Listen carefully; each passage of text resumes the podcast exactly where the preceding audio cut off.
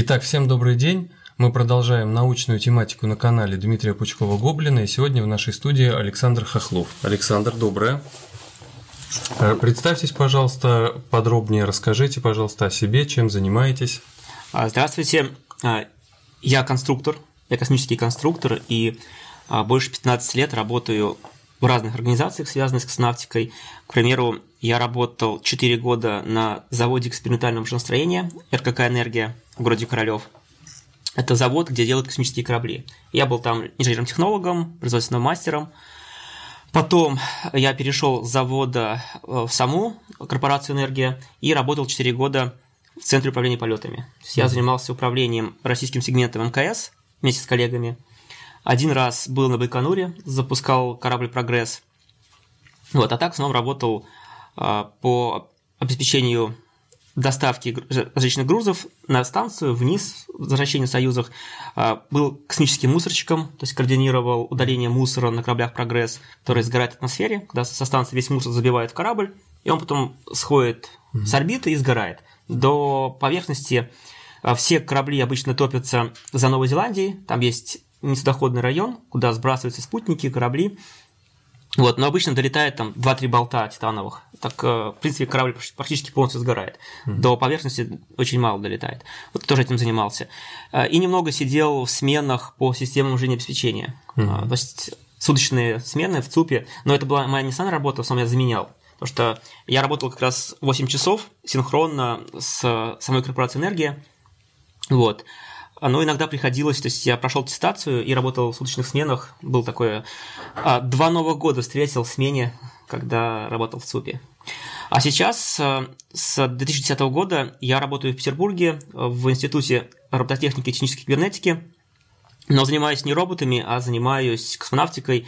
А, мое подразделение, отдел, лаборатория, мы делаем приборы для станции МКС и для кораблей «Союз». К примеру, гамма-цитомер «Кактус», который находится в каждом спускаемом аппарате корабля «Союз» и включает двигатель мягкой посадки, когда он садится на парашюте, чтобы погасить последнюю скорость. Вот э, наше подразделение, мы в том числе занимаемся кактусами, этой системой. То есть обеспечиваем возвращение всех экипажей. Угу. Вот это вот основная деятельность. А плюс дополнительно я активно занимаюсь популяризацией космонавтики, то есть э, выступаю с лекциями для школьников, для взрослых, я внештатный корреспондент журнала «Новости космонавтики». То есть каждый месяц пишу э, хронику МКС. То есть вместе с автором мы пишем, что на станции происходит, какие работы, какие эксперименты, что космонавты делают. То есть вот каждый месяц мы это пишем, и это самая подробная хроника на русском языке, которая есть про станцию.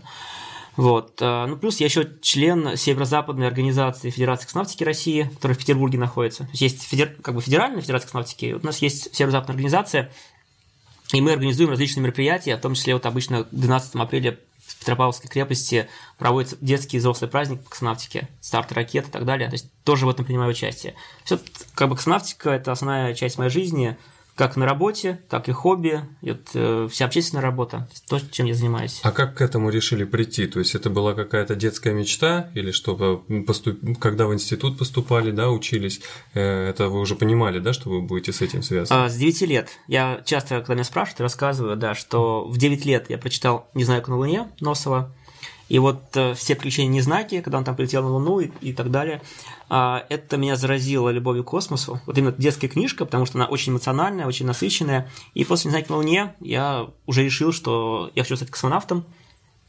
И когда я учился, у меня не было возможности, когда я был школьником, выпускником, поехать в Москву учиться. То есть идеально надо было учиться в Бауманке или в МАИ в Москве.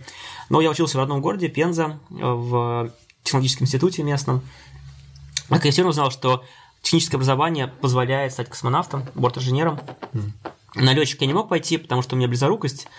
Вот, но я знал, что есть два пути. Это летчики и инженеры. И если летчику нужна единица зрения, то инженеру можно близорукость. И в космос тоже брали с близорукостью. Э, можно увидеть, что многие космонавты в очках летают, либо у них есть линзы. Угу.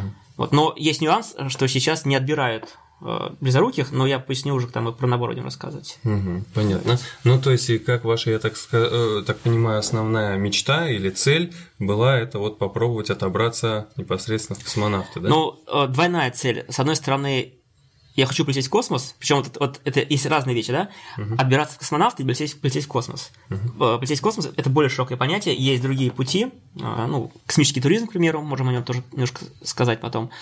Вот, ну, да, был прямой путь. Это точно, значит, закончить школу хорошо, значит, технический вуз, работа в РКК «Энергия», куда я уехал после вуза, и там заявление вот этих космонавтов по старой системе, еще по закрытой. Угу. Потом я еще участвовал в 2012 году по открытой системе, по новой. Да, любой может подавать заявление. Да, то есть это был прямой путь, и я по нему шел, а, немножко подвел здоровье. То есть угу. фактически э, в 2006 году я мог стать космонавтом, мне немножко не повезло. То есть даже не имея идеального здоровья, по закрытой системе был очень низкий конкурс, было мало претендентов, и оценивали немножко иначе, чем сейчас. То есть была более персональная оценка. То есть тогда с каждым отдельно работали, и если у человека были проблемы по здоровью, мы могли, могли сказать, что вот сделай операцию, там, подлечить. Главное, ты нам подходишь, поэтому не беспокойся, береги нервы, береги здоровье, давай закроем те пробелы, которые есть, и ты пройдешь дальше.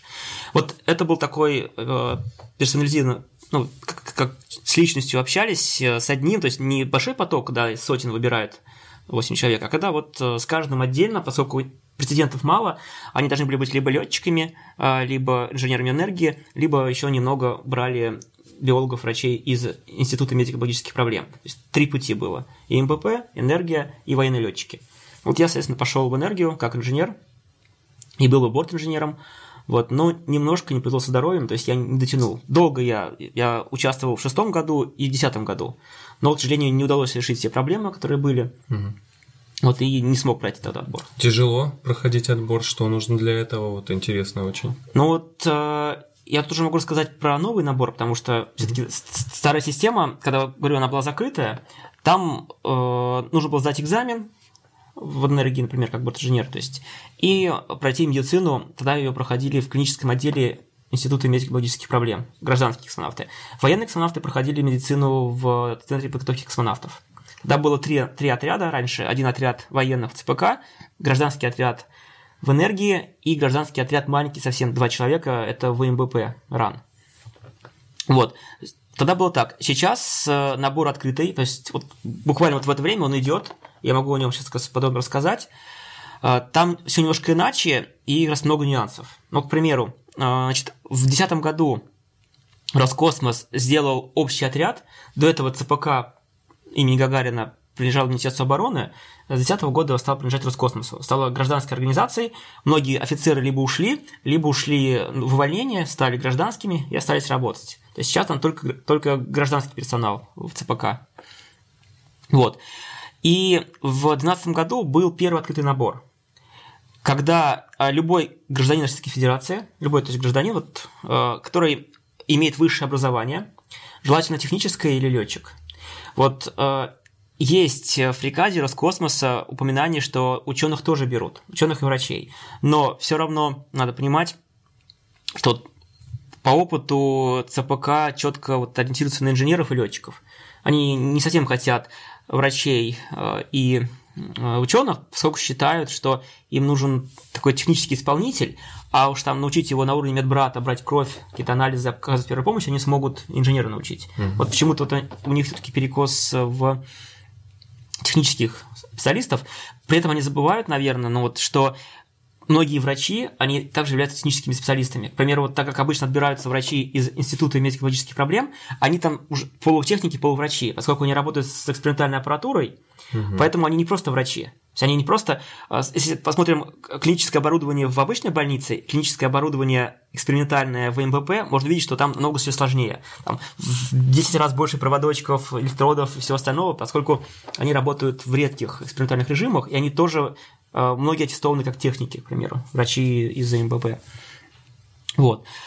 И значит, а, вот расскажу о том наборе, который идет сейчас. Он был объявлен в 2017 году, второй открытый набор – а, в первом наборе отобрали тогда 8 человек, 7 а, мужчин, одну женщину, Анну Кикину.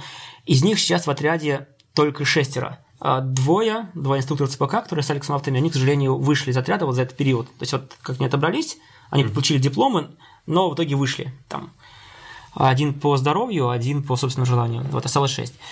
Соответственно... По собственному желанию, потому что тяжело или а, из каких соображений? Ну, возможно, есть предположение, что...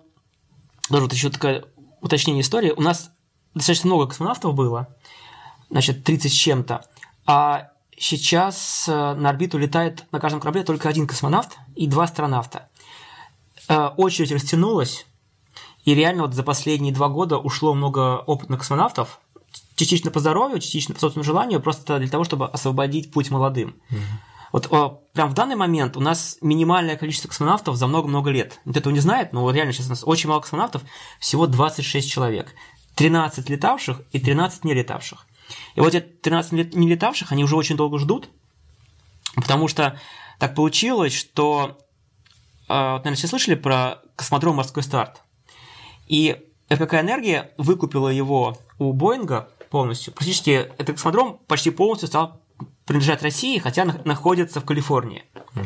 Вот, это американская компания, порт приписки Калифорния. А, пуски они осуществляли спутников на ракетах «Зенит» с экватора, это Тихий океан. Вот. И так получилось, что энергия выкупила морской старт, но тут там пара произошло, потом э, кризис, санкции и так далее, и все пришло к тому, что пуски прекратились. То есть корабль стоит, космодром плавучий стоит, это нефтяная платформа плавучая, она переделана была под космодром, а деньги тикают. Это надо платить за аренду, за обслуживание. И накопился с 2014 года долг э, полмиллиарда долларов. И энергии как бы не было денег возвращать, а энергия, она, хоть она и акционерное общество, и государство там принадлежит только 30 с чем-то процентов, даже не 51 процент. То есть, вот, но в итоге решили проблему как? Взяли 5 мест в кораблях «Союз» и отдали их Боингу в, как долг вот эти полмиллиарда долларов. Mm-hmm. А Боинг продал эти 5 мест НАСА – был у них контракт с НАСА, и в итоге, если как было, значит, с 2009 года летали на кораблях «Союз», была доставка космонавтов, и один корабль русский, два иностранца, один корабль, два русских иностранец, потом опять то есть один, два, один, два. Mm. В кораблях были наши. То есть был один корабль условно американский, потому что они за это контрактные деньги платили, а один корабль условно наш, но там тоже один иностранец. Иностранцы это канадцы, японцы, американцы и европейцы. Это вот кооперация 15 стран, кооперация по Международной космической станции. В 2011 году прекратилась э, эксплуатация космических шаттлов, Space Shuttle американских. Вот, они все отправились в музей, и вот до сих пор с 2011 года у американцев нет своих кораблей. Буквально в следующем году, скорее всего, полетят Дракон и Starliner, два корабля, Дракон компании SpaceX, Starliner компании Boeing. Два новых эксплуатируемых корабля. То есть американцы вернутся в эксплуатируемый космос своими новыми кораблями, которые долго делали по контракту с НАСА, частной компании. Вот. Но еще корабля Орион у них будет. Но корабль Орион, он для дальнего космоса, для полетов к Луне, не для МКС. Вот, а Россия, да, с 2009 года Россия непрерывно поставляла все экипажи на МКС. Если до этого там еще на шаттлах летали, была там, там сложная история, там авария шаттла была в Колумбии. Вот, но в итоге Россия взяла на себя доставку экипажей, но за это э, американцы нам платят контрактные деньги, э, Роскосмос энергии и так далее. Вот, для того, чтобы доставлять космонавтов и своих астронавтов. Вот, и, соответственно, уменьшилось, вот э, экипаж основной это 6 человек. А, три иностранца, трое русских. Это было с 9 года. И с 17 года стало 4 иностранца и двое русских. Соответственно, очередь выросла, и многие космонавты опытные стали понимать, что они уже не полетят. Либо еще полетят, но при этом молодые, которые набор 10 года и 12 года, они будут ждать на Земле, на скамейке запасных. И в итоге ну, ряд космонавтов ушло. Там Геннадий Падалок ушел со скандалом, это отдельная история. То есть, на самом деле, в ЦПК не все хорошо было, и сейчас не все хорошо. Вот, ну, то есть Геннадий Падалок написал открытое письмо, а, где Юрий Лончакова обвинил в ряде как бы нехороших дел, не очень честных, и ушел из отряда. Mm. Вот, а он наш реконсмен, Геннадий Падалка, среди всех землян, человек, который суммарно а, больше всего был в космосе. Там mm. больше 800 дней. То есть там mm. у него рекорд абсолютный. А если бы он еще, еще один раз полетел, у него уже было бы там тысячи дней, и он вообще на много-много лет бы стал рекордсменом, его бы кто-нибудь обогнал только кто бы на Марс полетел на год mm-hmm. и обратно. Все, то есть ни, никто бы здесь уже не обогнал, поскольку сейчас так часто не летают, как ему повезло. Причем ему так повезло, что он несколько раз, ну, один раз точно заменял того, кто ушел из, из экипажа. Угу. Соответственно, у него получалось чаще, потому что он был такой палочкой-вручалочкой. Надо, полетел. Но, к сожалению, он ушел из отряда, а, случилась такая беда. Вот. И э, вот у нас всегда было 30 с чем-то человек в отряде, а теперь только 26. Mm-hmm. Вот. А, и, соответственно, вот объявили новый набор, а, потому что, хотя нам как бы вроде бы и не нужно много космонавтов, поскольку вот у нас сейчас временно сократился экипаж до двух 66, но потом все-таки обещают вернуть, что опять будет трое. А, и станция МКС, она в любом случае будет работать до 2024 года. И вот этих людей, которые есть, 26, даже учитывая, что половина еще не летала, их не хватит до конца эксплуатации МКС. Потому что там кто-то на тренировках, кто-то в Хьюстоне, кто-то в экипаже, кто-то заболел. А, потихонечку каждый год один-два космонавта уходят по здоровью на пенсию. Вот тихонечку, вот ветераны будут тихонечку уходить, потому что, ну... Какой возраст считается ветеранский уже? А, обычно до 60 лет летают в космос. Да, да. И вот была как раз такая проблема, я скажу, вот, э, наш один из самых возрастных, который летал в космос, это был Павел Виноградов. Он встретил 60 лет на орбите. Mm. То есть вот он ну, 60 лет был на орбите, да. Ну, поскольку здоровье тех, кто космонавт отбирается, достаточно с запасом, то есть его хватает. Но вот был такой неприятный момент, когда летала станция «Мир», там была целая плеяда очень классных профессиональных космонавтов. Но они были военные космонавты. И когда они вышли на военную пенсию, их просто всех сразу уволили с космонавтов. Потому что они были военные, а военные не имеют права по закону служить дольше. И вот они были в самом расцвете силы. Они бы еще летали бы на МКС. Все классно. Но им пришлось уйти, потому что они достигли предельного для своего звания военного возраста. А гражданские нет. Вот, то есть, был, военные ушли, а Павел Виноградов, он был гражданский в энергии. И он продолжил летать, он летал на станцию «Мир», летал на МКС, и совершил такой полурекорд, ну, как бы, да, что вот в 60 лет он работал на станции, встретил там свой день рождения. Круто. Вот. И, соответственно, значит, раз не хватает, сейчас а, в прошлом году был объявлен набор. Должны набрать 8 человек. И как сейчас, как сейчас это происходит? А, официально на сайте ЦПК размещаются файлы со всеми данными, которые нужны. Желающие, а, у которых есть высшее образование, которым, значит, они должны быть не старше 35 лет. Тут очень важный момент. Э, раньше набирали до 40, но вот сейчас вот Роскосмос поставил планку, что 35 лет, хотя 36 и 37 они рассматривают индивидуально. То есть могут э, взять 37 лет, если человек здоров. Но все-таки вот 35 лет, высшее образование техническое, пилотное, научное образование, да, но, как я сказал, что ученых они менее, менее охотно берут, но вообще-то формально мог, может подавать и физик, химик, э, биолог могут подавать, врач. Вот. А, желательно работа на одном месте три года, они очень к этому щепетильно относятся. Если человек менял работу или нет опыта, могут сразу отсеять, как бы еще на заочном этапе. В прошлом году был заочный этап, до декабря его продлили, он должен был быть до лета, но продлили до 15 декабря, потому что э, получили мало заявок. То есть вот э, в 2012 году было 300, 300 с чем-то, по-моему, а вот в этом году 450 с чем-то заявок всего было. То есть в декабре перестали принимать документы. Вот, э, значит, они уже с осени начали вызывать научный отбор, то есть как, они рассматривают заявки, смотрят, если человек э, их не удовлетворяет по образованию, по опыту работы, э, что-то у него там плохо с медициной, поскольку требовалось, кроме документов анкетных и так далее, пройти ряд обследований. Там сделать анализы определенные, достаточно много, кстати. Вот, и они их смотрели. И, соответственно, там к врачу поступает и смотрит так, плюсик или минусик, ставит следующий плюсик или минусик. Психологи посмотрели, плюсик или минусик. Человек прошел заочный, если заочный этап, его вызывают на очный этап. Даже если он на Владивостоке или он в Москве, а его зовут приехать, ну, правда, билеты за свой счет, но а, в ЦПК есть гостиница, вот, которая раньше была казарма, ее сделали гостиницей, и там их селят. Очный этап. Значит, человек прошел заочный, а в первый день у него психологи. Психологи отметают 70% претендентов, которые вышли в очный этап, а их вышло около 80 человек. Угу. Сейчас немножко больше, поскольку очный этап, он идет сейчас до лета. И вот где-то вот, наверное, до мая а, будут рассматриваться, а дальше уже будет финал. Вот, сейчас тоже об этом скажу. Вот, э, человек проходит тесты э, на реакцию, на свой психотип, на все такое, и они отбирают тех, кто, по их мнению, по параметрам подходит для профессии оператора-космонавта, где он будет работать 15-20 лет, совершить 3-4 полета, у него хватит терпения, он мотивирован. Вот психологи это смотрят. Mm. Ну, нет каких-то проблем, да.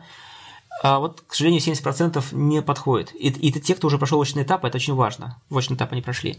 То есть их, их отсеивают.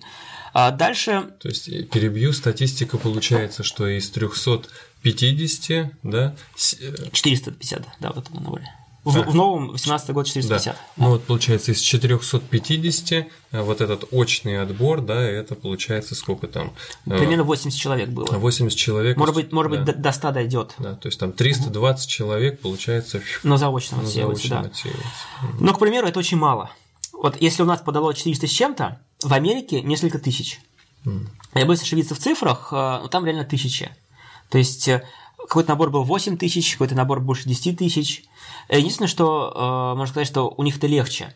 Они просто на официальном сайте, там есть э, официальный сайт для устройства на работу в правительственное учреждение США, и они там заполняли подробную анкету, отправляли, комиссия оценивала эти тысячи анкет э, и вызывала сотню. И вот сотня, которую они вызывали, они уже проходили углубленный медицинский осмотр. У нас же получается, что каждый, кто подавал заявление полноценное, он должен был пройти очень много анализов за свой счет до ЦПК. И потом ЦПК, если он прошел, он будет проходить дальше. Вот это, это труднее. То есть у нас труднее подавать. Поэтому, с одной стороны, э, низкая мотивация, э, мало людей замотивированных, да, э, сложный ТЕФ, то есть надо очень... У людей по два месяца уходило на то, чтобы собрать документы, пройти все. Зачастую человек в каком-нибудь областном городе проходит, а там такого анализа нет. Угу. Какой вот Необходимо. Да, вот я, например, в Петербурге очень многие проходили в военно-медицинской академии. То есть какие-то ряд анализов, вот, вот, вот, вот благо у нас есть военно-медицинская академия, а в обычных поликлиниках нет. И в Москве там тоже искали э, люди всякие специализированные, летные, угу. да. А вот людям из провинции им было тяжело всего. То есть многие анализы, которые нужно было предъявить, многие тесты, их у них не было. И там они как-то схитрялись. Вот. Значит, дальше. Если человек пришел психолога, он остается там, он сдает физкультуру. А, требования по физкультуре очень высокие. То есть, скажем так, что вот если мы берем любого обычного человека, который не готовился, он их не пройдет. То есть а, все претенденты готовились, бегали, плавали, прыгали. Какие нормативы, какие упражнения? А, по, значит, по нормативам сейчас не скажу, я боюсь ошибиться, но они довольно-таки суровые.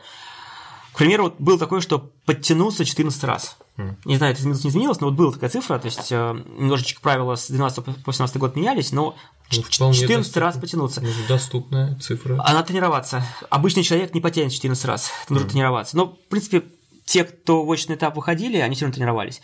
А, важна выносливость. Причем выносливость как? Либо ты проплываешь хорошо, пробежал, надо, надо пробежать, но может не очень хорошо. Либо ты хорошо пробежал и проплыл не очень хорошо. То есть допускается, то есть есть люди, которые хорошо плавают, а другие хорошо бегают. Mm-hmm. Редко, очень редко, я даже столкнулся, что очень классные ребята, а вот не могут одновременно и хорошо проплыть на норматив и пробежать. Либо то, либо то. Это разные мышцы, разная тренировка. Ну, то вот. есть допускается, да, компенсация? Да, да. А, значит, в этом году, в 17-17, идет бальная система, то есть если ты по физкультуре слабоват, но ты все равно должен все выполнить. Ты можешь не уложиться в некоторые нормативы, но выполнить должен все. То есть и потянуться, и там отжимания, отжимания, значит, пресс на, брю, на брусьях, значит, э, да, плавный бег, э, сход с трамплина, то есть э, у них бассейн есть, трамплин, и ты с трамплина должен вот так как такую дугу сделать угу. и плюхнуться в воду. Обязательно это психологический тест, поскольку в том космонавты проходят парашютную подготовку, и я знаю, что люди некоторые проваливались из-за вот этого прыжка с трамплина, особенно в 2012 году. Просто, просто, э, ну реально, то есть есть люди, которые никогда в жизни не прыгали, и вдруг, когда надо прыгнуть, они не подготовились к этому, и они не могут выполнить. Но вот военные летчики, для них, я думаю, что их-то готовят гораздо серьезнее, скорее всего. Вот сейчас, э, так как набор открытый, э, военных летчиков не очень много подавалось, хотя они были, они есть, и, вполне возможно, что среди тех, кто будет отобран к лету, будут военные. Вот э, высокая вероятность, я просто знаю информацию, да, то есть военные хорошо проходят. Они достаточно подходят по их требованиям, вот. Но им придется уволиться с военной службы. То есть вот если правила не поменяют, а вот в данный момент, как только военный летчик становится космонавтом, он увольняется с военной службы и у него будет книжка трудовая в ЦПК в гражданской организации. Хотя вот э, были попытки эту систему изменить, э, ставить название, как в Америке. В Америке человек становится гражданским астронавтом и остается военным. Угу. То есть он уходит в отставку военную по возрасту, а дальше может оставаться просто уже астронавтом. То есть вот у американцев не увольняют американских военных, которые стали астронавтами. У нас с 2010 года увольняют. Вот, то есть в 2010 году всех тех астронавтов, которые были военные, они все ушли в отставку, на пенсию, стали гражданскими. Вот. И, значит, э, физкультура, значит, э, надо ее сдать. И вот это немножко обидно, у американцев физкультуры такой нет. А, и зачастую человек с ученой степенью может не сдать тест в физкультуре, поскольку он ну, не тренированный, при том, что в принципе не требуется сильная тренированность там на орбите. Напротив, врачи космической медицины считают, что лучше отправлять на орбиту людей здоровых, тренированных, но не спортсменов.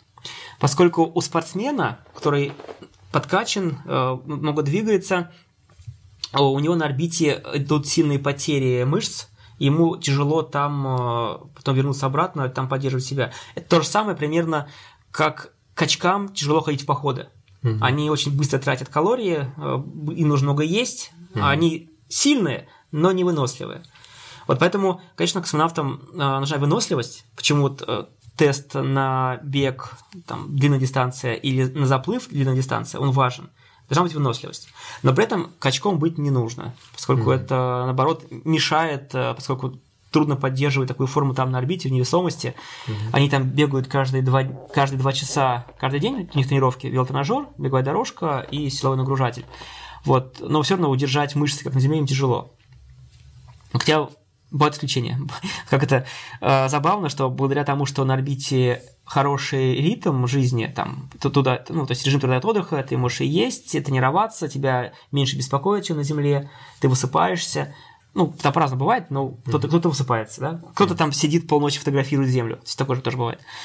Вот. И там некоторые люди, наоборот, немножко набирают вес, э, мышцы, жирок сгоняют, э, здоровеют. То есть такое тоже бывает. Вот очень интересно. Угу. Хотя все равно невесомость, она вредна для полета. Вот.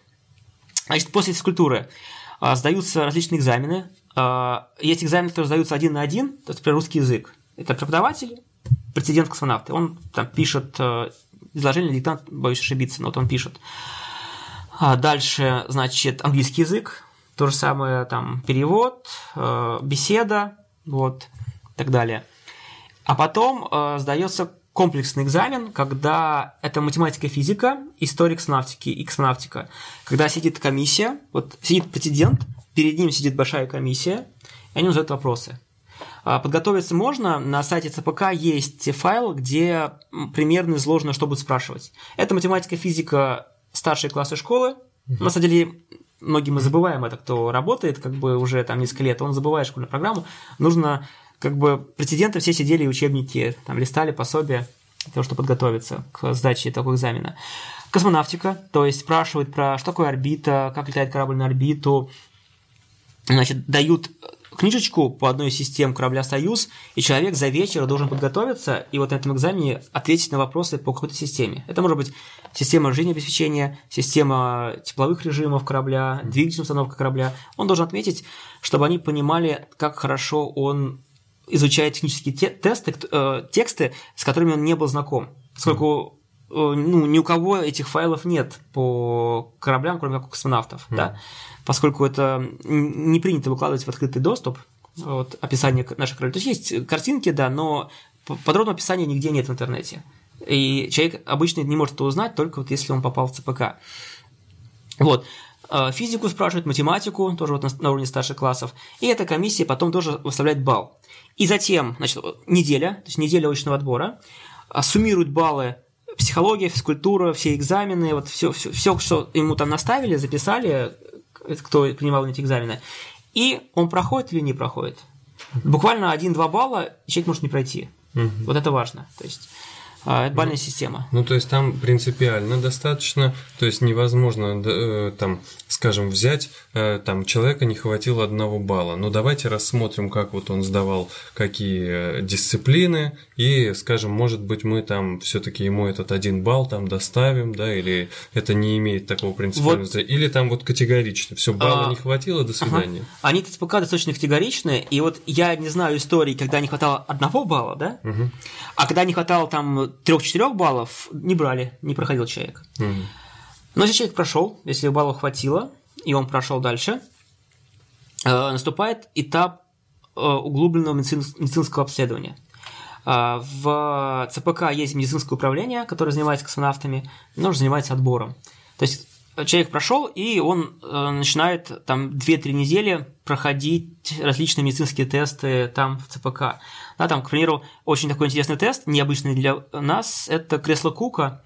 Это кумуляционное ускорение Криолиса, когда человек сажают в кресло и вращают. Угу. Есть два теста. Один тест непрерывное вращение 10 минут. Человек вращает в кресле, а он вот так вот делает головой. Так вот, туда, угу. сюда, туда, сюда. Вот. И 10 минут. А, очень важно, чтобы у человека была, был хороший вестибулярный аппарат. Если он не может прокрутиться, он не проходит. Все. А второй тест, то же самое, тоже вращают, но прерывисто. То есть человек садится, его вращают в одну сторону, и он в это время должен вот так вот наклоняться. Угу. Вот так вот. С закрытыми глазами. Вот так. Укачивает очень сильно. Угу. Вот. Минуту в одну сторону, затем меряет пульс давления, минуту в другую сторону, пульс давления, минуту в другую. 10 минут. Угу. 5 минут в одну сторону, 5 минут в другую сторону тоже, значит, смотрят. А, есть, а, все мы делимся на три категории. Есть те, у кого вестибулярный аппарат слабый, и он не пройдет космонавты. Он, он не продержится больше двух минут этих тестов. Все. Mm-hmm. Это таких людей много, к сожалению. А, есть те, которые элементарно прокрутятся все 10 минут.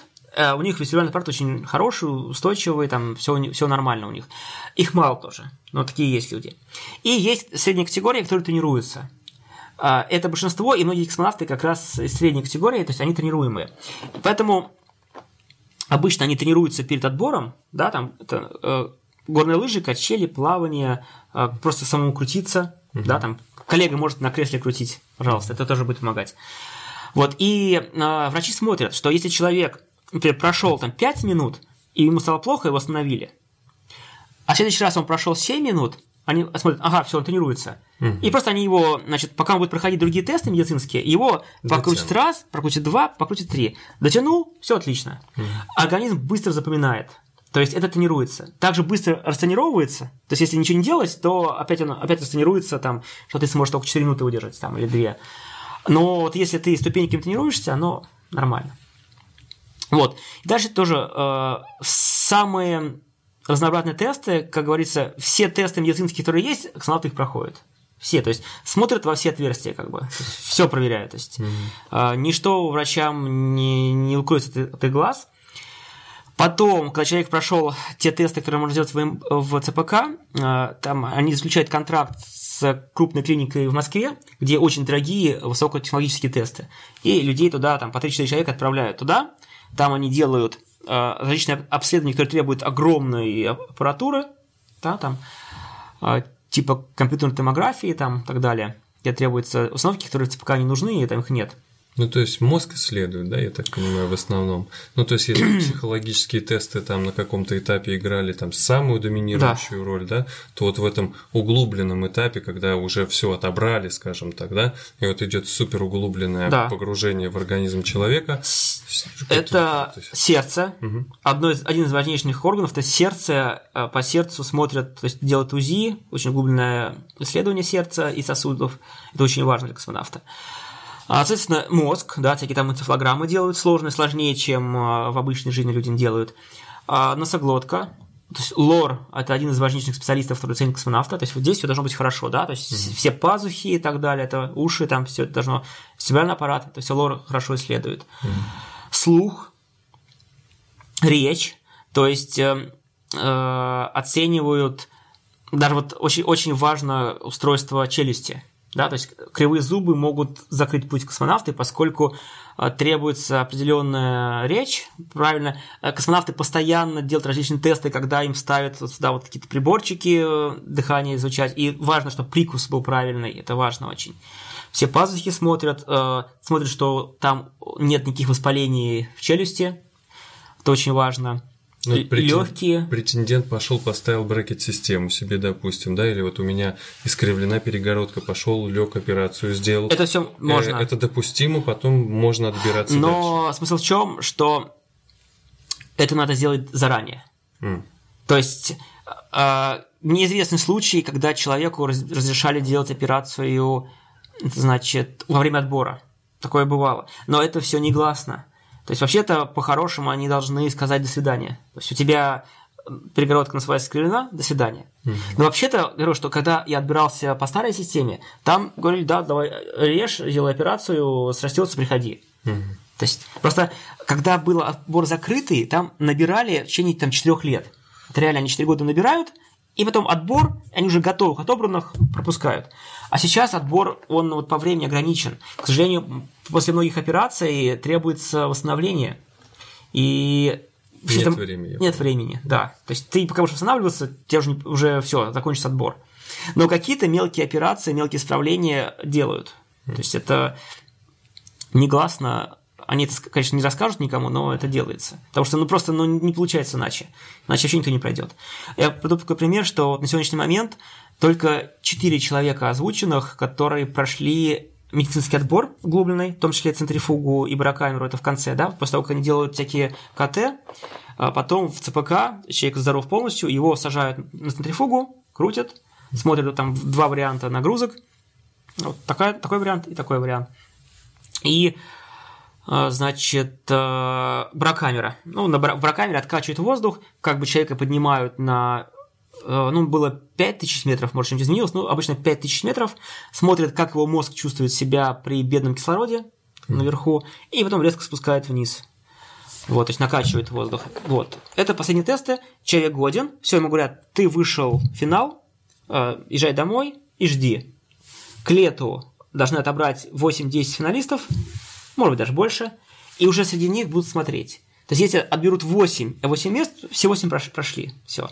Если отберут, например, 15, а 8 мест, да, ну или, может, 10 будет, а, то будут смотреть, как вот человек сдавал, какие у него баллы, уже будут смотреть конкретно, вот сравнивать между собой, будет конкурс. На данный момент отобрали всего 4 человека. То есть а, уже превысили тот срок. Вообще изначально должны были в декабре отобрать. В декабре должен был быть финал. Но так как мотивированных и здоровых мало, вот про- продлили до этого лета, до 2018 года. При этом, конечно, на мой взгляд, нужно ослаблять требования. Просто дело в том, что их нельзя просто взять и ослабить. То есть нельзя просто сказать, что так, а, у нас было зрение Дениса, давайте мы все официально пишем, что там 0, 0,9 там, да. ну, ну 0,9 еще могут пропустить. Ну, там, например, а, минус 3. М. На самом деле, а, многие космонавты летали с минус 3 просто в линзах или в очках. К примеру, когда я проходил, у меня тоже близорукость, но я всегда говорю, там, какое у тебя зрение? Я говорю, как у Рязанского. Вот Сергей Рязанский, он э, летал в очках и в линзах, да? Олег Кононенко, у него близорукость тоже большая, тоже в линзах он летал. Ну, видимо, они просто обладали какими-то другими качествами, которые... Да, тогда отбирали каждого отдельно и э, могли уступить. Но есть разница, тогда отбирали индивидуально, а теперь отбирают потоком. И есть требования, которые они не могут просто так уменьшить, поскольку нужно провести исследование, что, космона- что там 10 человек при зрении минус 3 нормально все на орбите. А это никто не будет проводить, это стоит денег, сложно. Поэтому они пока держатся тех правил медицинского отбора, которые еще с древних времен остались. И это, соответственно, им снижает людей, потому что, ну реально, человек с диссертацией, но, скорее всего, будет безорукий. Мгм. То есть, ну, я... Это редкое исключение, что человек пошел там заниматься наукой-техникой, а, получил кандидатскую степень, что является большим плюсом, да он зрение потеряет в этот момент. Да, у меня близорукость тоже появилась, потому что, да, вот э, высшее образование, работа, э, зрение осталось убивать, как бы вот, э, и ничего с этим не сделаешь. Ну да. Вот. И в итоге вот ждем мы лета, когда объявят финалистов, но вот на данный момент только- только 4 человека. При этом еще есть несколько десятков, которые сейчас проходят. То есть из этих десятков они могут отобрать еще четверых, а, потому что новых уже нельзя, потому что заочный этап закончился в декабре. А вот когда от, отобрали какое-то конечное количество участников, э, есть какая-то комиссия международная потом, которая их смотрит, или это чисто вот российская а, привилегия? Это отбор чисто в российский отряд, да, то есть есть отряд в США, есть отряд э, объединенный в Европе, есть отряд в Японии, в Канаде маленький отряд есть. Поэтому здесь, когда они прошли и наша комиссия их утвердила, они, они из претендентов станут кандидатами в космонавты. Дальше они проходят полтора года общую космическую подготовку и получают диплом космонавта. Дальше они еще тренируются 3-5 лет, так называемая подготовка в группах. И потом э, появляется шанс э, попасть в экипаж. И вот когда экипаж международный, это уже согласуется между партнерами. Но тут э, на самом деле редко, когда кто-то вмешивается в человека из другой страны. Все равно, то есть американцы выбрали своего, наши выбрали. Вот, то есть там это формальная операция, и я знаю отдельные совершенно случаи, когда, к примеру, человек мог стать командиром экспедиции, а стал бортинженером, потому что партнеры настояли на этом, чтобы он не был командиром. Такое очень редко, но бывает.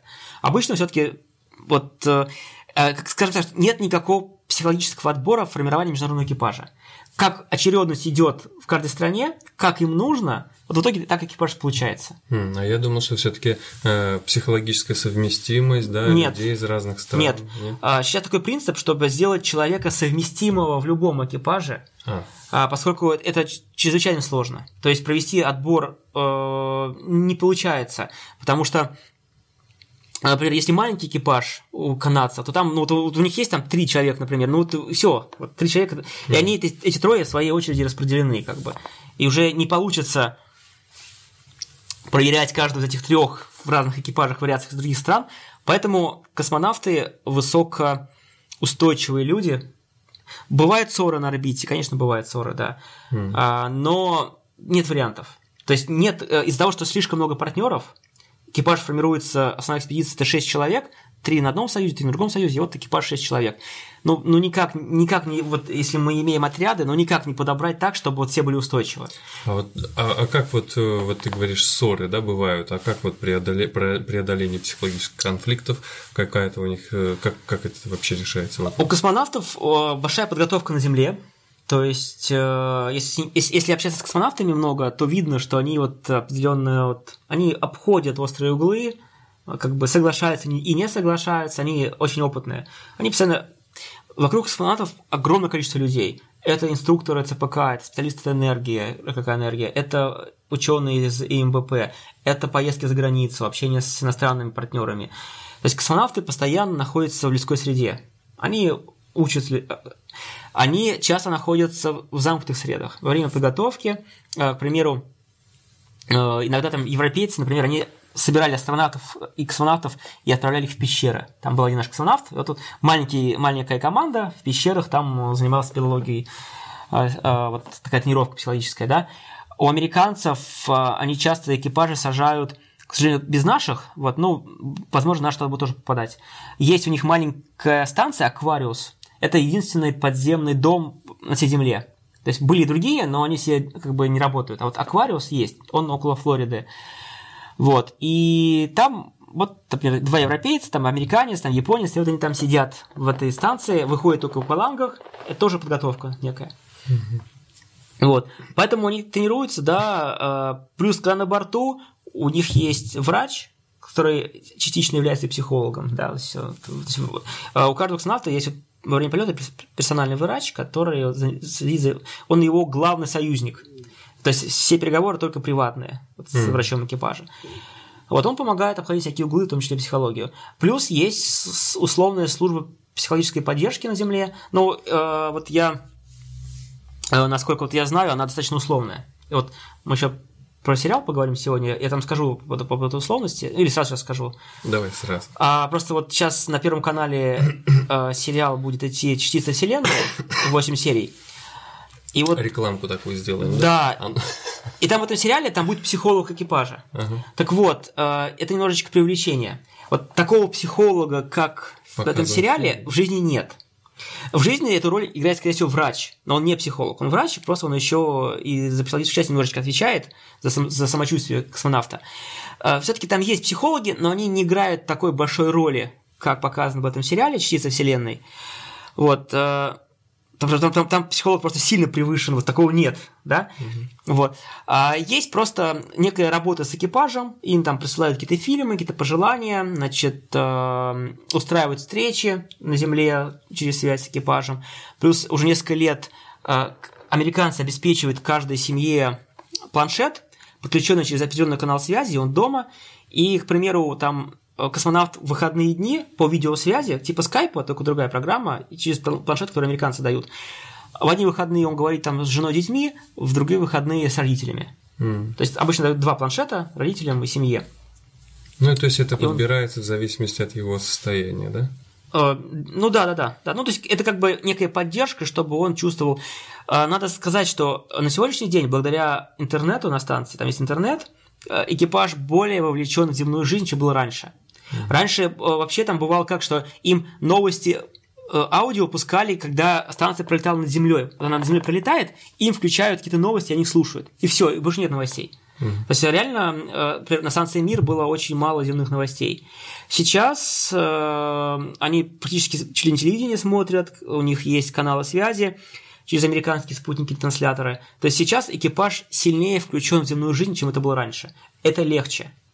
А, они могут переписываться, у них, э, они родственникам, друзьям э, их адреса включают в почтовый сервер НАСА, и, соответственно, вот у него планшет, и хоп, письмо пришло. Он прочитал, ответил. Mm-hmm. Есть минутка свободно, он ответил. То есть они более вовлечены в земную жизнь. Это стало легче. То есть э, он там, но вот он читает на планшете, mm-hmm. там смотрит какие-то новости, то есть стало легче. Раньше доходило до того, что специалисты ЦУПа рассказывали новости экипажу, потому что не было каналов связи крупных. Mm-hmm. Но вот буквально вот э, я за станцией много лет смотрю, как бы практически 15 лет я работаю по программе МКС в разных, то есть, да, вот разные должности, разные места работы, но я все время работаю по программе МКС. И я вижу, как там все улучшается. Новые ноутбуки, новые каналы связи. Вот, вот эта станция летает, за это время там поменялись оборудование связи, э, новые там... Раньше у них была только бумажная документация, теперь у них планшеты, даже в корабле планшет. Причем так как у них в корабле один человек с планшетом, второй с бумажной. Просто, ну, мало ли планшет сломается. То есть бумажная все равно есть. Потому что она энергонезависимая, а планшет может сесть и сломаться. Там, мало ли, как что-то случится. Вот, поэтому э, сейчас стало легче, но вот такой психологической службы, как вот в сериале показано, который я консультировал, «Чистая mm-hmm. вселенная», это на Первом канале, такого нет сейчас. То есть это привлечение. Ну вот раз э, перешли к сериалу, давай немножечко поподробнее тогда расскажи. То есть это некий сериал, который готовился, и ты там выступал в роли консультанта угу. и, э, так сказать, пояснял, где будут ошибки, где будет верно что-то они придумали, да, по сценарию. Насколько вот это, этот сериал, то есть ты считаешь, он Э, как сказать, приближен к реальности, или там все-таки много таких вещей, которые художественные, которые придуманы для а, красного словца? Да, много художественного, конечно. Я еще почну проблему. А, на самом деле, вот режиссер Алена Звонцова, там ее, ее группа съемочная, они, конечно, консультировались с разными людьми. Они ездили в Центр подготовки космонавтов, они были в ЦУПе, э, с энергией, с Роскосмосом общались. То есть они старались общаться с разными людьми. Ну, то есть они к вопросу, как, по крайней мере, старались подойти Подошли, да, ответственно, да. да. А, но им нужен был человек, который в любой момент ответит, потому что форм, э, все люди, которые в организациях, они работают по формальному признаку. Они не готовы работать в нерабочее время. То есть они работают, вот, вот э, договорилась съемочная группа, приехала в центр подготовки, там факс сделала все, то есть там взяли инструкторов, и они с ними общаются. Но в чем проблема? Они с ними пообщались, вернулись обратно, и у них на каждый ответ 10 новых вопросов. Вот. А онлайн-связи нет. Надо опять приехать и опять общаться. Вот. И в итоге они искали, в Москве искали консультанта, который будет отвечать оперативно да, говорить им варианты и так далее. В итоге нашли меня в Петербурге. Оказалось, что в Москве никто не согласился, то есть никто из людей не захотел тратить личное время, отвечать, общаться. Это а, бесплатно? Я получил гонорар. Он был не очень большим. Это тоже причина, да, то есть как бы э, за небольшой гонорар как бы мало кто согласится работать. То есть гонорар был. То есть, ну, ну, ну понятно, договор. то есть работать в режиме онлайн-справочника, да? Да. Э, за небольшой гонорар, естественно, да. людей Вот нет полгода полгода я был онлайн-справочником, то есть mm-hmm. я, я консультировал сценарий, я консультировал сами съемки, значит, э, костюмеров консультировал как мог, да, там, то есть я максимально либо э, давал э, информацию сам, либо говорил, где посмотреть, либо говорил, что вот, вот там, там надо спросить, что я не знаю, но вот надо обратиться туда и туда. То есть я старался максимально помочь. Значит, очень много помогал им поискам в Ютубе. Так получилось, было очень забавно. Они все на русском языке пытались искать. Я говорю, не надо на русском сказать, ищи на английском. То есть лучшие съемки это американские съемки. Поэтому mm-hmm. надо искать на английском языке, а не на русском. Вот. У нас так не... А что на YouTube они искали? Ну, э, значит, какие-то кадры со станции, то, что им нужно было готовить станцию. То есть они делали макет станции, значит, в павильоне, и там снимали. Значит, какие-то кадры оттуда, кадры со старта, там еще чего-то. То есть э, э, снаружи в космосе кадры какие-то, поскольку в сериале есть выкатый космос. Вот.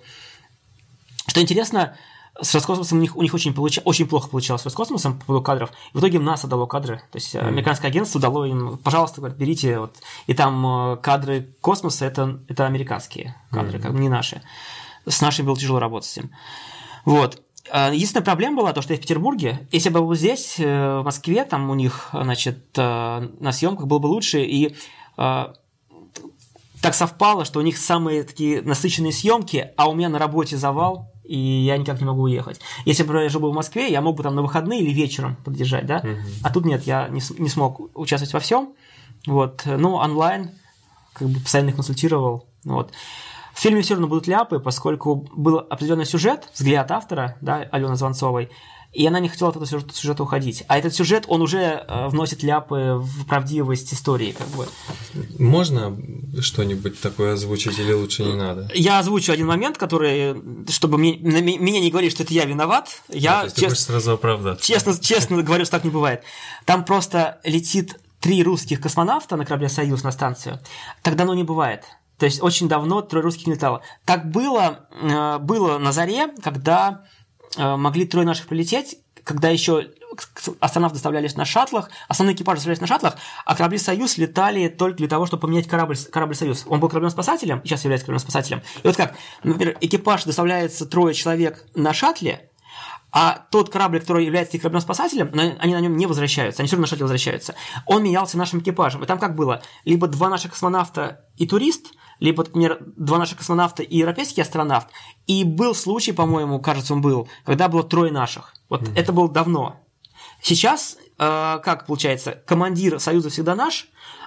Как я говорил, что с 17 года два других это астронавты. Но был так, что, например, один астронавт и один наш. А вот в этом сериале «Частица Вселенной» э, летят трое наших, основной экипаж, трое наших. А на станции два американца, два американца и корабль «Союз». Но там должен был быть русский. Угу. То есть вообще должно было быть 6 человек, да? То есть там два американца и русские, ну ладно, пускай по сюжету прилетает трое наших. Но там только два американских, а американцы не управляют кораблями «Союз». Угу. А, вот этот вот момент такой был, э, ну, по сюжету нужно было, чтобы американцы были там, а наши летели. Вот угу. надо было так.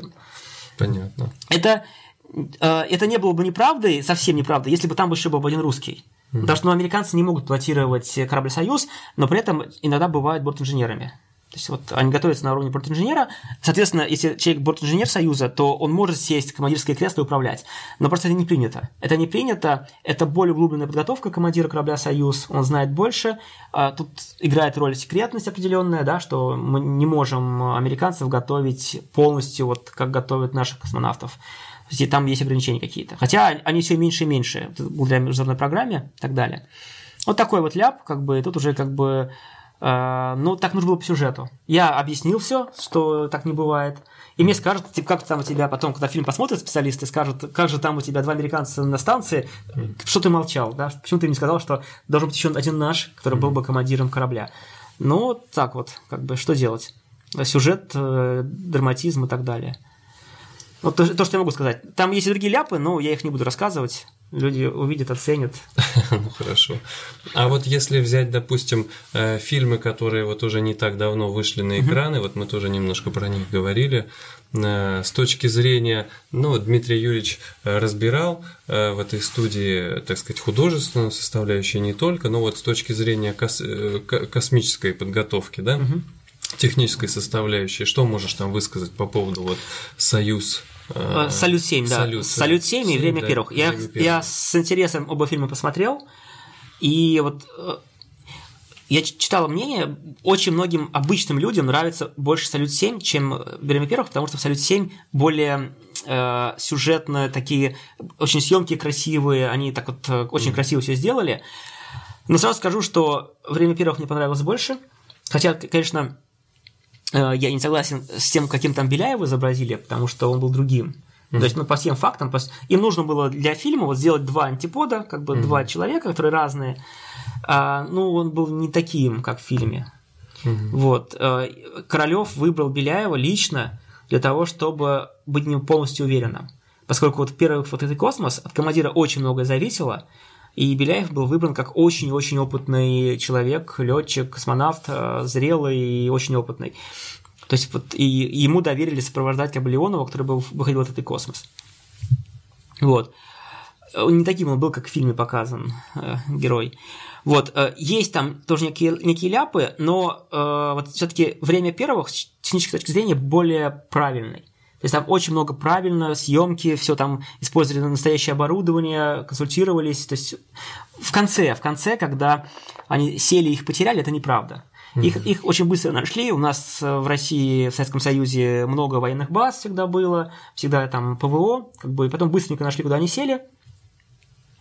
А, там была проблема, почему, два, почему двое суток они там были в лесу, вертолет не мог к ним сесть, их не могли забрать. Очень густая тайга. Вот, вот реально просто вот, вот прям тайга и тай, тайгой. Mm-hmm. Поэтому потом, э, значит, им сбросили еду, у них сразу был костер, то есть быстро их нашли, все им сбросили. Но площадку для посадки сделали дальше, где смогли. И за ними пришли, и потом э, оба космонавта на лыжах, уже в нормальной одежде, в теплой, там в шапке-ушанке у них были, есть кадры такие, где Леонов в шапке-ушанке идет на лыжах. И они просто с места посадки на лыжах дошли до места, где сделали взлетную площадку для вертолета. Mm-hmm. Ну, просто слишком... Вот так, так получилось. Они угодили в густую пригустую тайгу. Mm-hmm. Вот прям в, вот лес и лес. Все, то есть ни поляночки, ничего. Как бы, вот поэтому... Э, ну, излишний драматизм, короче. Да, им добавили драматизм, что их ищут, что они замерзают, да, вот что mm-hmm. их вот... Там что радиолюбители... Радиолюбители, да, да испуганные, что да, их там да, посадят. Да. Да. Нет, все таки нет, э, их нашли нормально. Угу. Много станций слежения стоял и стоит, которые засекли и посчитали, куда они упадут. Mm-hmm. И быстренько их нашли вертолетами. То есть это не было проблемы. Вот, ну, то есть все равно э, время первых достаточно близко к реальности. Э, особых претензий нет. То есть какие-то мелкие претензии, но и даже увидеть их не смогу, потому что просто это совсем э, только человек, который конкретно с этой системой работает, может увидеть и так далее. Mm-hmm. Вот поэтому неплохо, неплохой фильм. Э, к сожалению, как бы мало людей его увидело время первых, ну, посмотреть его стоит. А Салют 7 с ним сложнее. То действительно сделали драматизм, но при этом, используя настоящее название Салют 7, только изменив фамилии космонавтов, они полностью исказили историю угу. и техническую часть, логическую часть. То есть, к примеру, самое банальное, никаких мыслей о том, чтобы станцию забрать шаттлом американцев не было. Это было бы невозможно. На шаттле возили крупные объекты, но на шаттле... Нет, ну согласись, красиво, когда там рядом пролетает шаттл, там они друг другу да. помахали. Но с точки зрения, ну как сказать, ну не то, что красиво, но забавно, это просто забавно. Забавно. Ну, вот. Но это неправда, потому что, во-первых, американцы ни в коем случае бы не взяли бы неизвестный аппарат внутри шаттла, поскольку уже это станция, там выбросы могут быть какие-то. Это же может просто шаттл погубить. Ну да. Какой-нибудь, какой-нибудь выброс топлива ядовитого, а там ядовитое топливо используется. И все, и, и, и экипаж можно погубить вообще. То есть, как бы нельзя. А, габариты станции большие, там ее оборвать. То есть, ну, ну, никак. То есть, как бы. А, там даже в фильме показывали габариты шаттла, и там неправильные цифры. Они ошиблись. То есть, когда они брали цифры для того, чтобы картинку показать зрителям, они ошиблись в цифрах. Угу. А, там не те, не, те, не те числа там. Вот, потом когда шаттл мимо пролетал, он был не в правильной конфигурации. э, когда шаттл летает в космосе, у него раскрыты створки, mm. они являются э, системой терморегулирования, они сбрасывают тепло. Вот эти раскрытые створки грузового отсека, они даже быть открытые. Вот в такой конфигурации, когда он как самолет, только старт и посадка. То есть перед посадкой он закрывает створки и начинает спускаться. И все, то есть э, только он закрывает их только перед посадкой, иначе он перегреется, шаттл перегреется. Створки должны быть открытыми. Просто он перегреется иначе. Никак нельзя, он по-другому не может тепло сбросить. Вот. А потом, конечно, там не было столько воды, как вот в фильме вот эти да, большие да, да, капли. Вода была, но меньше намного. То есть mm-hmm. обычно она там у них была за панелями, она скопилась, и да, им пришлось использовать полотенце, одежду, но не вот так вот, что вот оно там все замерзшее, растаяло, и вот такое вот э, все в воде. Просто на станции не было столько воды, чтобы показать вот такую красивую картинку. Вот. А потом там очень было забавно, а, вот как там вот командир был выбран, да, что там вначале показывали, что никто не может стыковаться. Это была штатная нормальная стыковка. Очень часто космонавты стыковались. Для чего нужна ручная стыковка? Для вот именно таких ситуаций, когда вообще наши корабли «Союз» всегда стыковались в автоматическом режиме. Но так как иногда бывают нештатные ситуации и сложности, то всех командиров учили стыковаться вручную. И любой другой тоже мог пристыковаться. Просто так сложилось, что когда готовили этот полет, заболело несколько космонавтов. Mm. Это было смешно. Это когда как-то Соляных приходил на подготовку, и говорят, у тебя командир заболел следующий командир. Вот, так, вот так совпало. Просто вот так получилось, что там он готовился с двумя или тремя командирами не потому, что только Дженебеков мог стыковаться, а потому что так получилось, что заболели остальные. Ну там, видишь, еще тоже драматизма нагнали, что вот это было практически невозможно, да, что это... вот они сидели на этом аппарате, тренировались, и его хотели прямо уже не допускать. Ну, Тренируется есть... к любому полету, угу. но это было возможно, иначе не полетели. Угу. Это, был, то есть, это, это драматизм. Излишний драматизм такого не было. То есть Дженбеков профессионал, он полетел, пристыковался. Все, угу. то есть если бы это было невозможно, он бы не полетел бы. То есть, вот, а, потом там э, момент, этот самый, самый печальный момент в конце, во время ВКД, когда они бьют кувалды, кувалды по птичьему датчику. Mm-hmm. Ну, то есть, один такой удар, и станция разгерметизирована, как бы. Mm-hmm. Конечно, нет. Конечно, все приборы очень тоненькие, значит, э, корпуса легко сминаются. Это, это оптический прибор. Какая кувалда, как это самое. И так долго его они били. А, то есть просто бы вмяли бы, быстро бы вмяли бы а, значит, корпус станции и, и разметизация. Космонавтов от, от э, космоса отделяет 2 мм металла. 2-3 мм металла. Это вот в тонких местах. И это, этого хватает. Больше не нужно. К примеру, сейчас на МКС находится надувной модуль BIM, который э, не имеет алюминиевого корпуса. Там используется кевлар, такие материалы, то есть там есть изнутри подпорки, и модуль, э, тем, что там атмосфера одна, она его держит, форму. И в будущем обязательно, это гарантированно, э, будут летать корабли, крупные станции, где будут э, какое-то количество надувных модулей, просто из, кевлара, из кевлар. Тут не обязательно иметь алюминиевый корпус, как бы, а просто, конечно, э, там, где будет нагрузка динамическая, там все равно будет металл. Никуда от этого не деться. То есть, скажем, что вот основная часть станции или корабля будет э, металлическая, чтобы держать динамический удар от стыковок, еще чего-то такое вот там от, от, э, а боковые с грузами будут надувные. Пристыковал, надул его, грузы там положил. Если что, что случилось, люк закрыл и все. А утечка из такого модуля будет э, быть ровно с такой же скоростью, как из алюминиевого э, модуля. Как бы. Никакой разницы нет, что кевлар, что алюминий, дырочка будет, будет вытекать, они по приборам увидят, люк перекроют, все, mm-hmm. как бы. А вот эта вот проколотая перчатка, ты говори, рассказывала, что это реальная ситуация, которая была где-то, да? А, да, значит, э, у американцев один астронавт во время работы в этом космосе один раз проколол перчатку, и проколол так сильно, что до кожи, и капелька крови вышла. Mm. И капелька крови замерзла вместе в этой дырочке. Mm. И, соответственно, он только потом понял, что он проколол перчатку. То есть отверстие было небольшое, не, не привело к сильной разметизации. При этом надо понимать, что э, там слоистая защита у скафандров и перчаток, и, конечно, мелкое отверстие, и вот буквально можно зажать и вернуться. Uh-huh. Да, там, или попросить э, коллегу помочь и вернуться. Э, эвакуация одного Почему всегда выходит в этот космос по двое? Потому что эвакуация, значит, э, э, чтобы один мог спасти второго. Если все случилось, сознание потерял, второй его спасет. Поэтому всегда выходит по двое. А, было исключение один раз в истории шаттлов, когда три человека вышло. Там третьего просто впихнули в шизовую камеру, поскольку только для двух было сделано, но нужен был третий. Там была сложная операция с захватом спутника, и нужен был третий человек. Вдвоем не справлялись. И вот э, там его как-то впихнули в шизовую камеру, они троем вышли. Вот, а по поводу еще Салюта 7, конечно, там было куча копирования фильма «Гравитация». Там mm-hmm. был такой пожар мощнейший, мощнейший пожар вот в фильме. Такого да, быть да, не может. Да, да, да. Там это, это какой-то безумный пожар, как бы вообще, то есть... Э, Чуть ли не взрыв там внутри или что-то вроде Ну да, да, да. Нет, нет. А, сразу сгорание, тут же автоматически отрубается вентиляция, и к месту сгорания перестает поступать кислород. Он быстренько угорает вокруг, и все. Просто был знаменитый пожар на станции «Мир», там была проблема в том, что а, горел патрон для производства кислорода. То есть он сам выделял кислород и сам горел. Mm-hmm. Вот, то есть а, вот в этом была проблема. То есть, когда отрубилась вентиляция, а что сделаешь? Он сам выделяет кислород и сам горит. Угу. Поэтому они просто ждали, когда он прогорит. Когда он прогорел, они включили специальную систему, которая фильтрует с помощью активного угля все, весь дым. Они сами были в масках.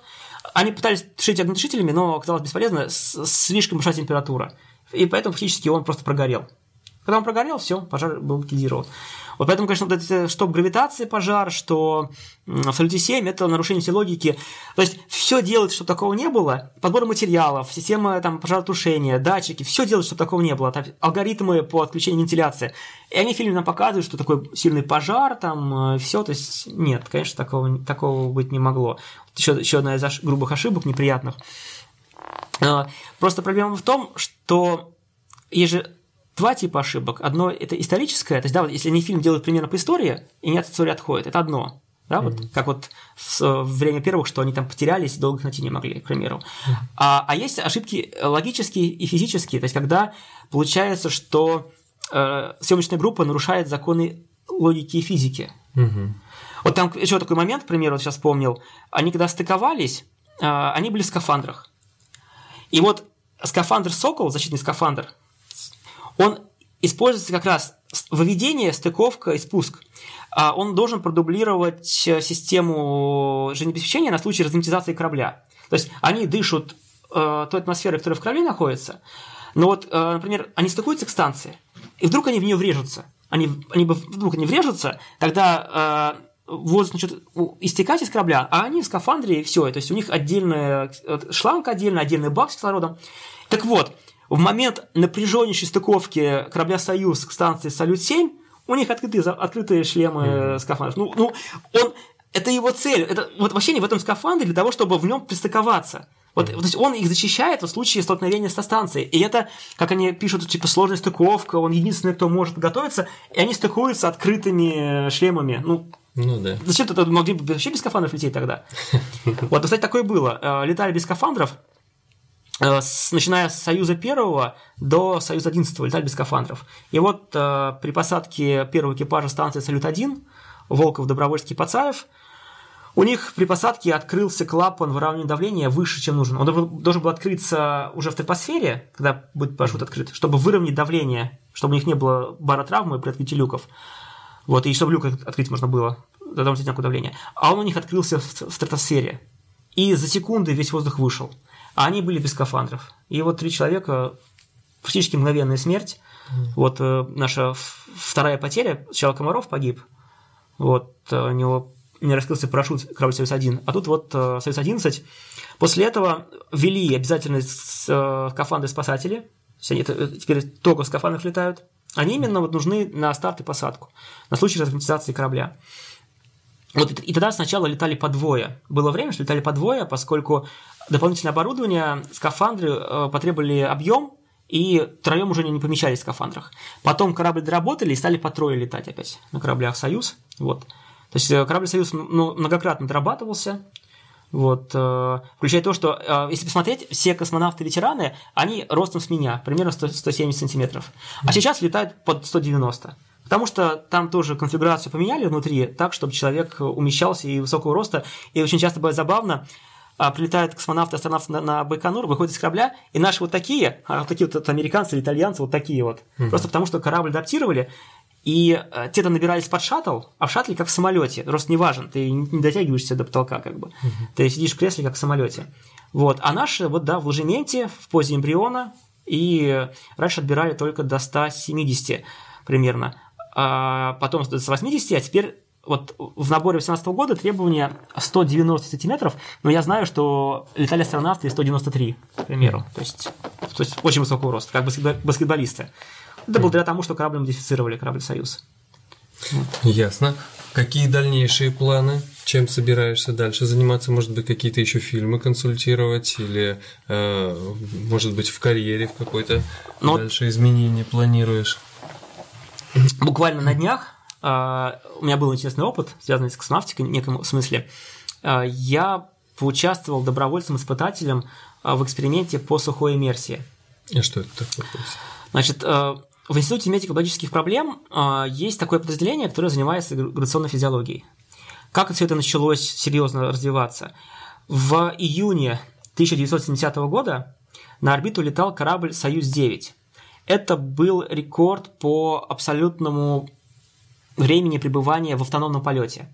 Вот часто можно смотреть, если есть космический корабль, а, у него, у него есть два времени существования. Одно время – это автономный полет, он стартовал, полетал и вернулся.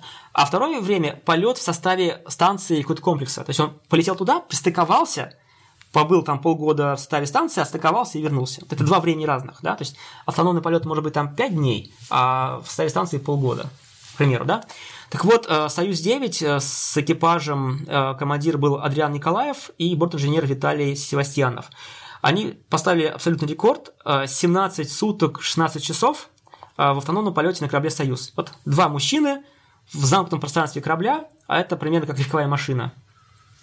Там два модуля, спускаемый аппарат и бытовой отсек. Там в бытовом отсеке там туалет, там один может спать в спускаемом аппарате, второй спать в бытовом отсеке.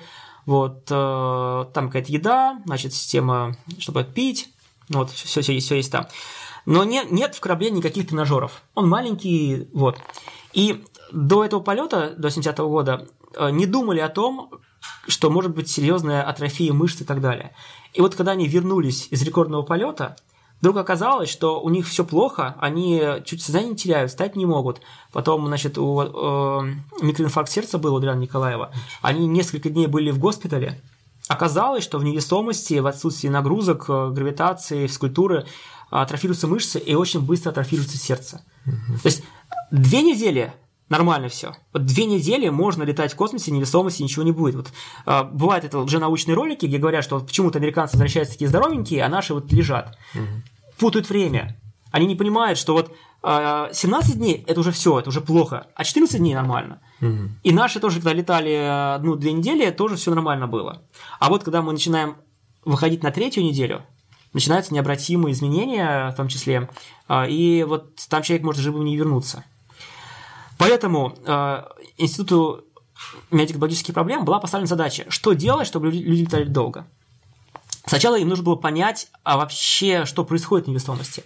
И они начали придумывать модели. Модели а, основных две. Одна – это испытатели стали класть головой вниз в кроватях специальных. Угу. И вот человек лежит, у него кровь перетекает к голове, и он неподвижный, соответственно, он начинает, э, э, мышцы начинают атрофироваться, голова краснеть, там, болеть от крови. А, но эта модель, она для ряда параметров интересна, в первую очередь для того, что, вот, что кровь приливает к голове, вот для этого она нужна. Но э, мышцы атрофируются медленно. Все равно то, что на напоре находишься, все равно гравитация есть, и э, атроф, э, атрофирование идет медленно, сердце все равно работает, гоняет кровь. И придумали другую модель, называется иммерсия. Стали испытатели класть в бассейн, он там в плавках плавает, и у него начинает отсутствие опоры, как в космосе невесомости, нет, нет опоры, он в воде, а, гипогравитация за счет сил Архимеда, выталкивающей. А, но а, первая модель оказалась неудачной, в бассейне кожа портится от воды. Угу. Поэтому следующим этапом они попробовали надевать в костюм испытателей, но в нем он потеет. Тоже не, не вариант. И придумали э, вариант сухой иммерсии. Это маленькие бассейны или ванны, которые с водой с подъемником, а подъемники отверстия, чтобы он мог подниматься и воду пропускать через себя, а сверху пленка. Человека кладут в пленку, там э, на пленку кладут простыню, человек в трусах, носках, э, в футболке, в пленку и лежит там. Угу. Рекордный был 56 дней, а обычно 3 5 или 7 суток. И, соответственно, человек фактически испытывает короткий космический полет.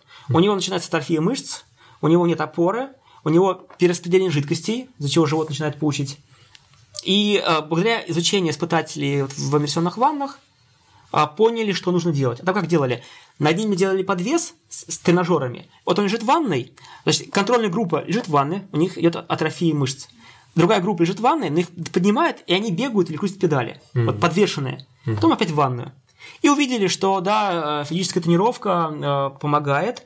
В итоге на орбитальных станциях стали ставить велотренажеры, это велоэргометр, беговые дорожки, экспандеры.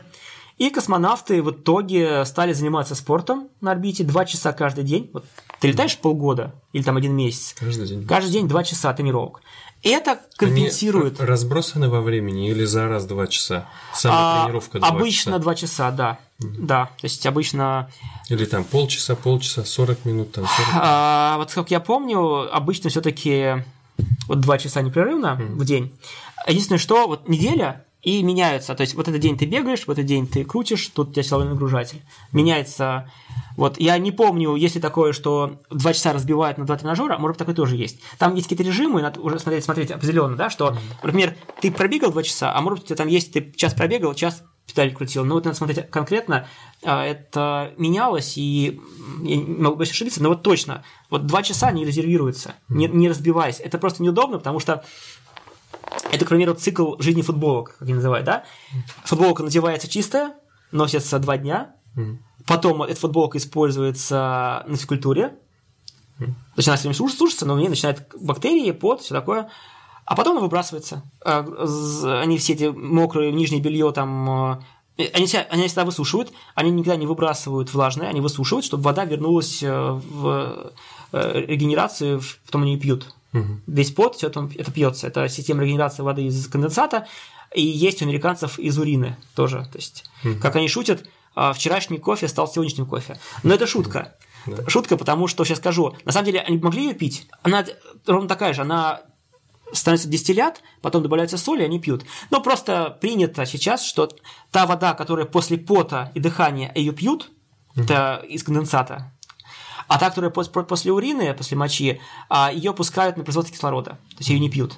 А деле могли бы пить на станции Мир пили. Но просто здесь так принято, что от одной системы она идет на производство кислорода, электролизом вода разделяется на водород и кислород. И кислородом дышит.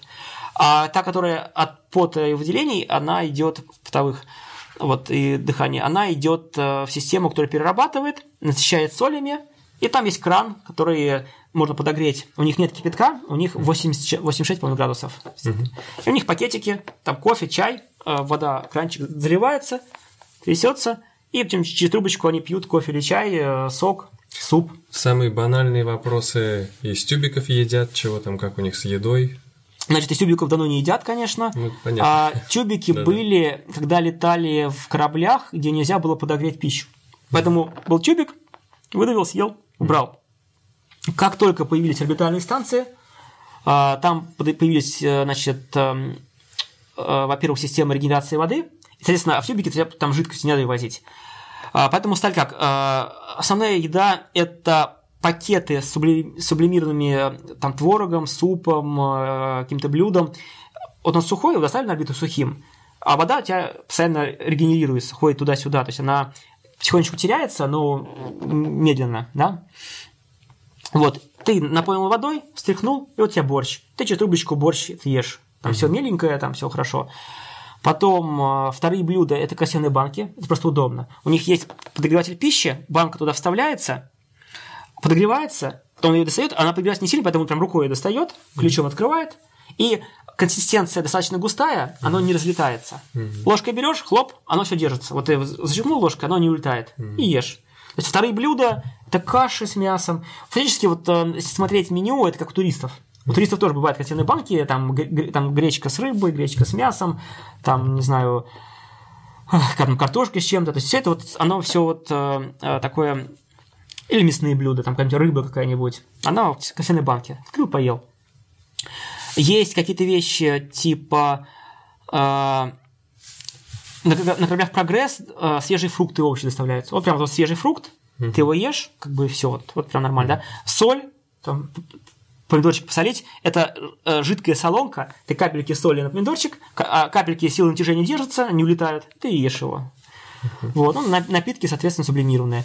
А когда летали шаттлы, часто вообще там в банках привозили еду с жидкостью, то есть не экономили, это шаттл большой, еды много можно привезти, привозить всякие вкусные вещи. Сейчас иногда там от семьи могут тоже привезти что-нибудь в банке. Домашненькое такое что-нибудь. Вот банку открыл и споел. Посылка, короче, такая. Посылки, да, посылки, это, э, это помогает очень, какой-то вкус. В невесомости меняется вкус, поскольку перераспределяются жидкости, лицо опухает, а, насморк. Вот у меня, когда лежал в ванне сухой мерси, вот сейчас не рассказал, я сейчас расскажу, почему я участвовал. У меня тоже был нос заложен, как у них на орбите. Чуть-чуть заложен нос, поскольку жидкости по-другому распределяются. Так вот, а, я стал добровольцем этого эксперимента. А, значит, лежал 5 суток в ванне. Он, он продолжается еще этот эксперимент. То есть он там почти 2 месяца идет 10 испытателей. Вот, по двое, две ванны они просто в этом конкретном эксперименте они э, настраивают систему электромиостимуляции. А, либо на станции можно бегать, либо надеть на ноги электроды и а. током стимулировать мышцы. Мышцы ж, э, сокращаются. Это тренировка. Три часа электромиостимуляции, как будто ты два часа гулял по парку. Угу. И вот, соответственно, э, вот в этом эксперименте все испытывают электромиостимуляцию, а будут сравнивать с данными тех испытателей, которые лежали просто в иммерсии без стимуляции. Соответственно, у них, то есть должно быть, в нашем случае должно быть легче встать, легче ходить, легче держать позу, а, и мышцы должны меньше быть потери, потери мышц, мышечной массы. Вот пять суток я лежал в этой ванне. Тяжело. А, это тяжело. Психологически, а, наверное, да? Вот психологически мне было тяжело только в первую ночь. Я тяжело было уснуть, я спал всего два часа, очень непривычные условия, у меня начались боли. Обычно из-за того, что позвонок распредел... А, позвонки немножко растягиваются, позвоночник распространяется. У меня мой рост 169, в ванной он стал 172. Ничего себе. На 3 сантиметра, Очень да. Вот, просто вот. Сейчас у меня нужно вернулся обратно. Угу. А, массу я потерял 1 килограмм жира. Вот, э, значит, 1 килограмм ну, жидкости и жира я потерял. Там э, сканирование показало, что, да, жировая ткань немножко была, уменьшилась. Вот из-за из того, что я там не двигался, но при этом нормально ел только в первый день. Со второго дня, из-за того, что у меня начал немножко пучить живот и болеть, вот из-за перераспределения жидкостей, метеоризм, так называемый, газовыделение, а, у меня аппетит резко упал. И я уже просто ел, потому что нужно есть. Но ужин, например, совершенно типа там фруктовый салатик чуть-чуть, там и все, то есть как бы. То есть ты можешь там шевелиться, что-то делать. Там, а вот в ванной ты лежишь, а, тебя во время еды и некоторых тестов, потому что э, почему, почему психологически было легко, ты все время под вниманием, и у тебя весь день медицинские тесты, эксперименты. Поэтому нет скуки, нет скуки, ты не скучаешь как бы. Угу. Вот. Если что, ты можешь почитать, можно пользоваться телефоном, интернетом, то есть это, это разрешается. Главное, что ноги в спокойствии, там болтают тихонечко, вот, никакой нагрузки. То есть ты не имеешь права двигаться как бы? Вот активно двигаться нельзя, нельзя, да, да, потому что это тоже влияет. Ты просто лежишь, ты лежишь. Вот. У многих сильно болит спина. Мне повезло, у меня спина не сильно болела. То есть... Да, можно под спину что-то подложить. Нет, нет. Ты вот, вот на этой пленке на воде нельзя. И подушку подкладывай только ты ешь, чтобы ты мог удобно есть. Потом ее вынимают, и ты тебя у тебя нет опоры, никакой опоры не вот должно есть быть. Есть такие, я не знаю, насколько это близко, есть такая процедура флотинг называется, когда Отличается. ты в воде в соленой да, просто лежишь, да. и там вот я помню, что тоже я час находясь, я понимаю, что у меня там шея немножечко вот неудобно, там она вот так вот, и я не знаю, это... как пять суток это есть, сурово. есть, есть некоторая, некоторая разница. И вот, к примеру, эти ванны сухой мерси также используются в медицине для ослабления. Но ослабление это несколько минут, там час, но не пять суток. Пять суток это не отдых, это работа, напряжение, и это тяжело. А, со вторых суток начинается острая адаптация. И фактически, то есть я побывал в космическом полете. А, меня только не укачивало. Вот э, из тех факторов вредных, которые есть, только укачивания не было. А так э, я испытал то, что испытывают космонавты в первые дни. А потом э, к пятым суткам я адаптировался, то есть мне стало хорошо, добавилась эйфория от того, что я скоро выхожу, вот. Но это испытание. То есть не каждый выдержит, поэтому смотрят, э, врачебная комиссия оценивает. Э, та, та самая, которая раньше космонавтов отбирала гражданских. Подключали к тебе электроды, или ты был в той группе, которая лежит С электродами. Просто? С электродами 5 суток, каждый день 3 часа. То есть 3 часа подряд. били током, 3 часа подряд. 3 часа били током. Да, да, да, да. Да, это, это интересное ощущение, да. Но это пригодится. Это и на орбите использовалось в, эксперимент, в экспериментах, а как выходил? И для обездвиженных больных надо использовать это. Как, как ты выходил в итоге из этого состояния? То есть вот пять суток прошли. Да. Сказ... Вот дальше что Для происходит? них очень ценно. То есть перед этими пяти сутками я проходил э, измерение фонов, так называемые, да? То есть фоновые измерения. Когда все эксперименты, которые потом, потом проходили, снимали, какой я э, в нормальной жизни. Вот я здоровый, в гравитации, все нормально, вот меня снимают как есть. Потом многие эксперименты проводились в ванной, по изменениям, по влиянию гипогравитации. И потом для них самое-самое ценное – это первые часы после. То есть меня из ванны поднимают на каталку, на каталку везут в лабораторию, в лаборатории э, активная ортопроба, то есть сначала я, э, меня все датчиками облепили, я лежал 15 минут, потом я встаю. И вот стоя 15 минут, я испытывал, конечно, э, боль в голове, такую сравнимую, как я донор крови, когда даешь 450 мл крови, голова начинает немножко гудеть, там какая-то такая вот э, ощущение есть. И вот когда ты встаешь после иммерсии, когда ты лежал горизонтально, у тебя кровь отливает к ногам, угу. и голова начинает немножко болеть и гудеть. Вот как вот как будто ты донорскую кровь дал, вот такое ощущение было. А, и ноги начали трястись. То есть я выставил 10 минут пробы, нормально все, то есть, но ноги тряслись, то есть я чувствовал слабость, э, некая вот, э, да, слабость вестибулярного аппарата, поскольку вот все-таки вот я лежал, да, тут поменял стоя, и потом было несколько тестов, э, когда я э, меня толкали, толкали, тут такая табличка вешалась, и меня толкали специальным таким щупом. Вот, и они смотрели, как моя, мой вестибулярный аппарат реагирует на возмущение. А потом я там ходил, полевой тест, эксперимент, там просто ходишь кругом и гусиным шагом, гуськом, так вот, угу. гуськом вот так вот делаешь, а они смотрят, как вот, э, да, изменения были. Я просто чувствовал, видел, что меня укачивает, там все. Вот, э, это нормально, так должно быть. Через сколько пришел в норму, в конечную? А, значит, в первый день я ходил немножко с неуверенностью, то есть приходилось немножко дополнительно думать осознанно, как я хожу. Во второй день у меня остался только фон, то есть вот какое-то такое ощущение. На третий день уже все отлично, я уже не, не, не помнил, что я был в ванной, то есть все уже все прошло. Mm. То есть это, это нормально.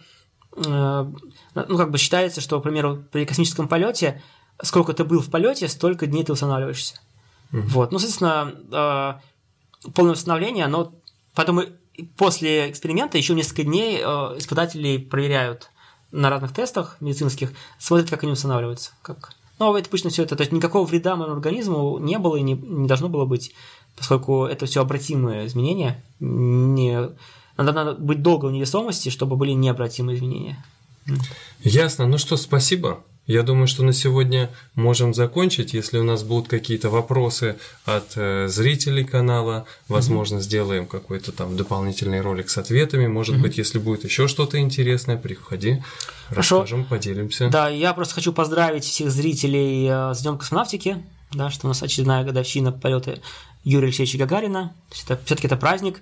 И, может быть, когда-нибудь его сделать красным днем календаря, поскольку э, для всех нас очень важно что именно мы, наша страна, положила начало пилотированию космонавтики и вообще космонавтики вот в понимании вот, э, ну, как бы и первый спутник, 57 год, и первый человек. Это очень важно. Поэтому я всех поздравляю с праздником. Вот, не забывайте, что от всех нас зависит, будем ли мы дальше летать в космос, поскольку не все, не все хорошо в пилотировании космонавтики. Вот, и нужно это осознать и там, всей страной как принять решение, что на самом деле вот как американцы полетели на Луну, а, это было решение всей нации.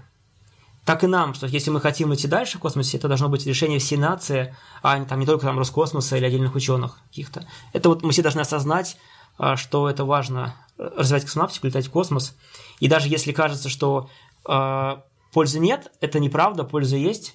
Просто есть польза быстрая, есть польза долговременная. Вот планетарная космонавтика всю быструю пользу уже принесло, да, вот та, теперь те эксперименты, в которых я участвовал в своей версии, они уже приносят пользу на Земле давно. А есть та польза, которая будет только через э, десятилетия и даже столетия. Угу. Надо просто это осознать, что не все сразу, не все быстро, что планетарная космонавтика, она в некотором смысле является фундаментальной наукой. То есть это именно нахождение жизни вне Земли. Вне Земли, безусловно. Это очень важно. То есть нет жизни вне Земли. Только вот то, что мы сделали вот своими руками, люди, осознанно. То есть э, нам до сих пор неизвестно никаких э, микроорганизмов вне Земли. Только вот то, что мы доставили Земли. И это фундаментально. Да, то есть да, до сих пор не найдена жизнь нигде в Вселенной, ни сигналов, ни бактерий внутри Солнечной системы, ничего нет. Пока только мы, есть только мы. И с этим мы должны жить. И понимать, что э, в самой далекой перспективе только от нас зависит, останется ли жизнь вообще. Ну да, потому что э, Понятное дело, что не сейчас, да, не, не, не мы, да, там, а, а, мы люди только сами свою жизнь контролируем, как бы, да, вот. А Солнце потихонечку будет более ярким, и Земля там через миллионы лет, миллиарды лет выйдет из зоны обитаемости. Здесь вода вскипит.